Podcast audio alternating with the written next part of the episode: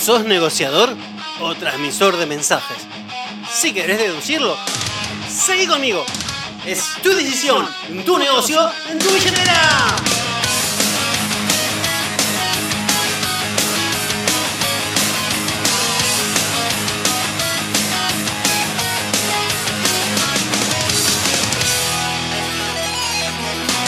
Hola centenarios, ¿cómo andan? Yo muy bien, contento, feliz, agradecido y un montón de cosas lindas por estar acá con ustedes, dándoles herramientas para que mejoren como agentes inmobiliarios.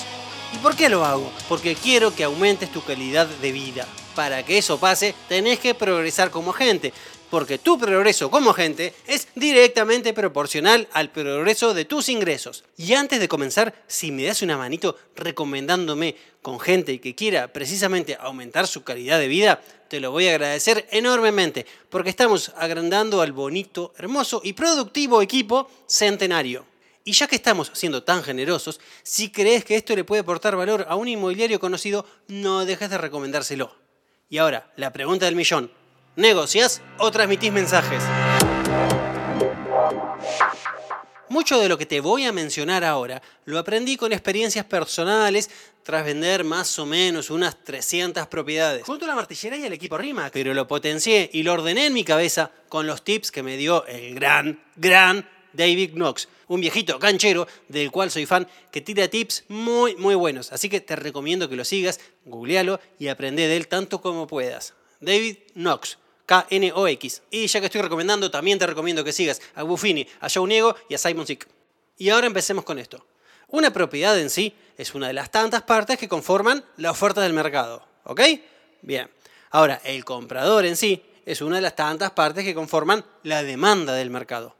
Consecuentemente, una propiedad se vende o se compra cuando está dentro del equilibrio entre la oferta y la demanda. Ese es el principio básico y sencillo de la economía. Entonces, desde el momento que publicamos una propiedad, ya empezamos a negociar, ¿no? Porque pusimos una de las variables en la ecuación del punto de equilibrio. Entonces, cuando haces una CM y llegas a un valor por una propiedad, ese valor tiene que cuadrar perfectamente en la ecuación de oferta igual demanda para estar en punto de equilibrio. ¿Venimos bien?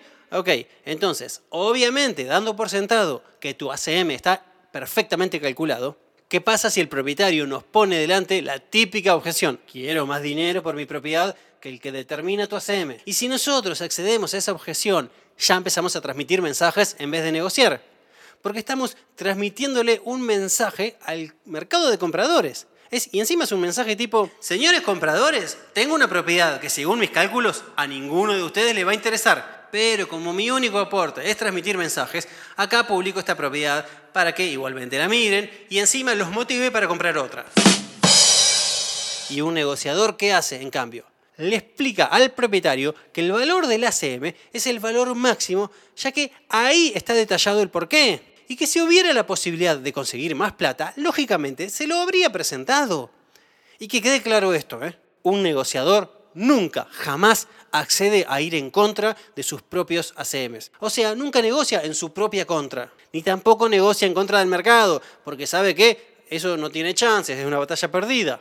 Por eso es clave hacer buenos ACMs. Y por último, tampoco negocia en contra del propietario, porque, y aceptémoslo, acceder a lo que el propietario pide, que es más plata, así como un acto de negación o de desesperación o falsa esperanza, no sé, no es más que alimentar su propia fantasía.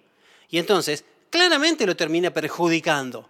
Un negociador no le dice al propietario lo que quiere escuchar, sino que le dice lo que le conviene acorde a sus intereses. Pensalo así, es como que un médico le diga a un paciente que siga fumando, que no pasa nada, que si el paciente cree que esto no le va a afectar la salud, seguramente así va a ser. No, claro que no. Un médico te va a decir, fumar te trae estas consecuencias. Punto. Ahí tenés la información. Después haz lo que quieras. Si querés fumar, fumá. Pero ya sabés cuáles son las consecuencias. Es decir, el negociador también lidera donde es experto y sabe. Ahora, supongamos que estamos en una reserva, por ejemplo. Las expectativas o las posibilidades las necesidades del vendedor ya las conocemos al detalle en función de todo nuestro vínculo previo con él, ¿no? O sea, el vínculo que fuimos formando en el prelisting, en la entrega de la CM y por sobre todas las cosas en nuestro contacto permanente con el propietario. Por otro lado, al comprador tal vez no lo conozcamos tanto. Entonces, al momento de tomar la reserva, es conveniente volver a conversar con él. Digo volver suponiendo que le hiciste la precalificación en el primer llamado y después más el encuentro ahí en la propiedad, ¿no? Por eso, volver a conversar con él, conocerlo con más profundidad y ver cuáles son sus posibilidades y sus intereses, por sobre todas las cosas, sus intereses, y así determinar los puntos de común acuerdo que habría con el vendedor, que es desde donde vamos a establecer nuestra negociación. Porque nuestra tarea no es ser simples transmisores de propuestas de un lado a otro. Eso es lo que hace un transmisor de mensajes. O sea, que se lo pueden imaginar así como un botón grandote que dice reenviar, y no, no mucho más que eso.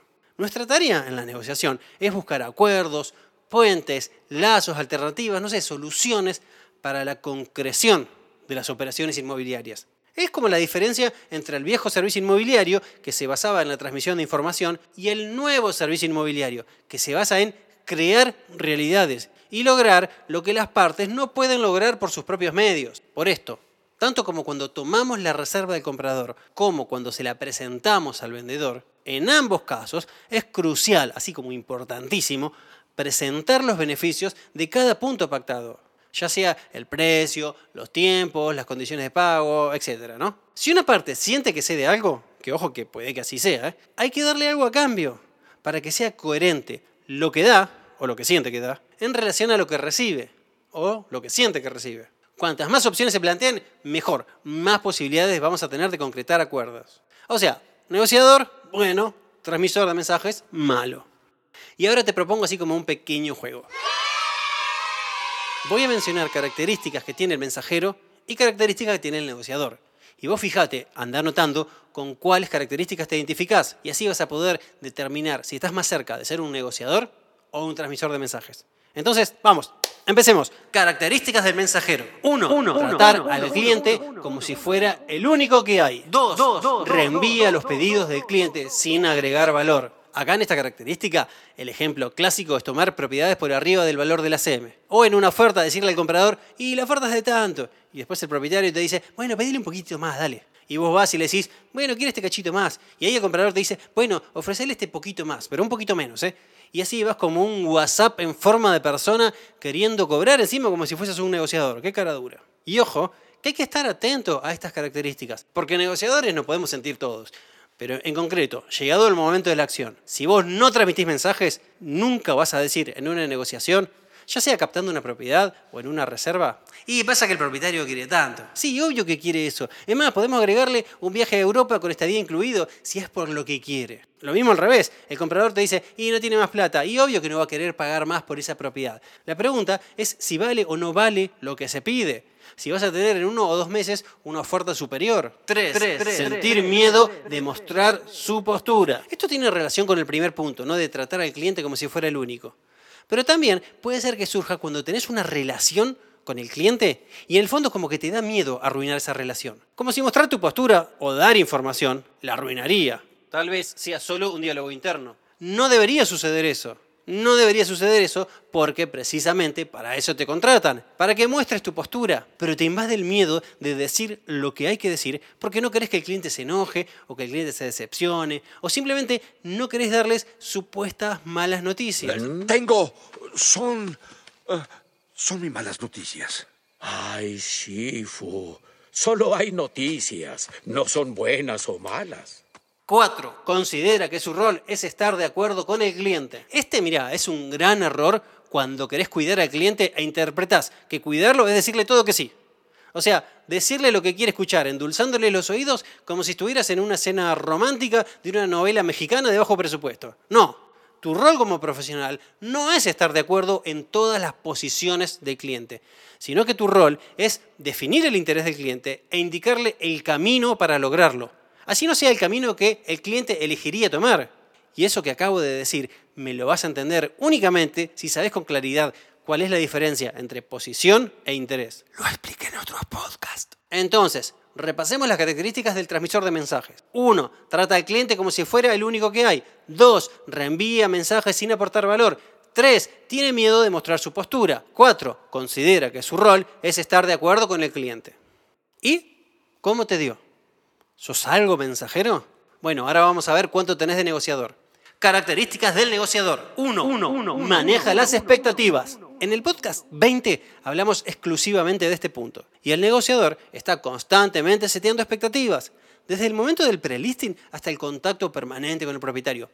Y cuando llega una reserva, ya es aproximadamente el número que el vendedor espera. ¿Por qué? Y porque el negociador le fue seteando las expectativas adecuadamente todo el tiempo. 2. Cuestiona posiciones. Esto se puede entender también como ser experto en el manejo de objeciones, porque un profesional no tiene el mínimo temor de liderar, mostrando sus análisis, su mirada, en resumen, el camino correcto para llegar a donde el propietario quiere llegar, por el camino más conveniente para el propietario. ¿Y quién determina ese camino más conveniente? Obviamente, el profesional interviniente, que es el inmobiliario, porque es el profesional en cuestión, ¿no? Y para eso lo llamaron y no por donde el propietario supone que le conviene. Y eso es algo muy propio de esta industria, de este rubro. No me preguntes por qué, porque no tengo ni idea. Pero los clientes opinan como si supieran, simplemente pasa. Por esa razón existen dueños vende. Es algo propio de esta industria. Y ojo que es algo que en el fondo ayuda a que se destaquen los líderes, los profesionales, la raza de inmobiliarios expertos o en camino a hacerlo. 3.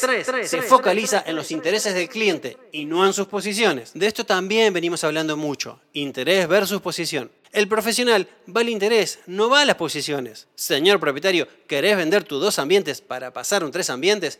Bueno, entonces el precio de tus dos ambientes es ciertamente irrelevante porque lo relevante es que ese precio te garantice la posibilidad de pasar un tres ambientes. 4. Provee asesoramiento. Hacemos venta consultiva, ¿no? ¿Se acuerdan la diferencia entre un vendedor barato chamullero y un asesor, un vendedor consultivo, un experto? Básicamente es esto, el asesoramiento.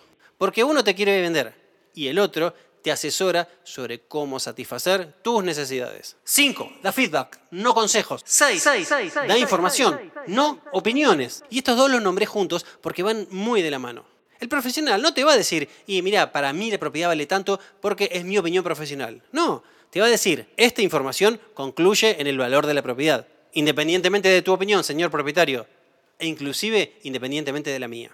Y atenti con esto, un profesional Tampoco trata a los propietarios como si fuesen nenes de 6 años que no tienen discernimiento para decidir. Esto es un error muy común en agentes que, ojo que con buenas intenciones, quieren cuidar a sus clientes.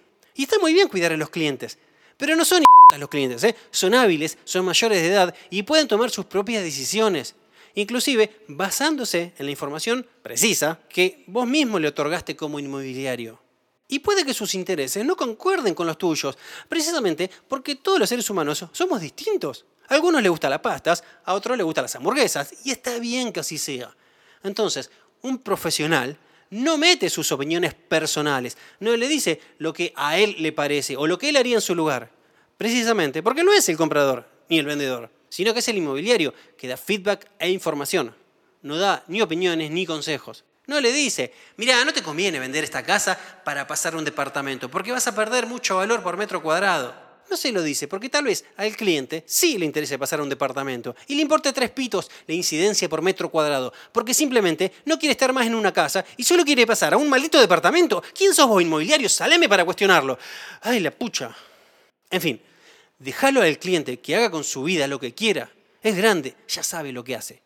Vos solo tenés que darle información y liderarlo para llevarlo a donde él quiere ir. Mira, me saca esto porque hago un pequeño apartado y te cuento una experiencia personal que tuve. Una de las razones por la que yo me involucré en el mercado inmobiliario es porque viví la experiencia como cliente y dije, wow, qué pésimo servicio. Y yo pensaba, el que empiece a dar un mejor servicio inmobiliario se va a llenar de plata. Y cuento esto. Una vez le pedí a una inmobiliaria que me venda un departamento, no porque quería pasar una casa. Simplemente por un tema de gustos. A mí me gusta la casa, me gusta el pasto, me gusta el fondo, me gusta ver ahí un perro corriendo. Es un tema de gustos. Y el de la inmobiliaria me dice, mirá, vamos tranquilos, ¿eh? no vendas si no conseguís primero la casa. Yo te aconsejo, mirá, si después no conseguís dónde irte, te quedás sin el pan y sin la torta. Te lo digo porque yo cuido a mis clientes. Me acuerdo que me lo dijo así con cara de todo canchero, de haciéndose el, el papá inmobiliario. Yo pensaba, wow, este tipo me está trasladando sus propios miedos a mí. Porque a mí en lo personal me importaba bastante poco salir a alquilar hasta que yo consiga una casa como la que quería.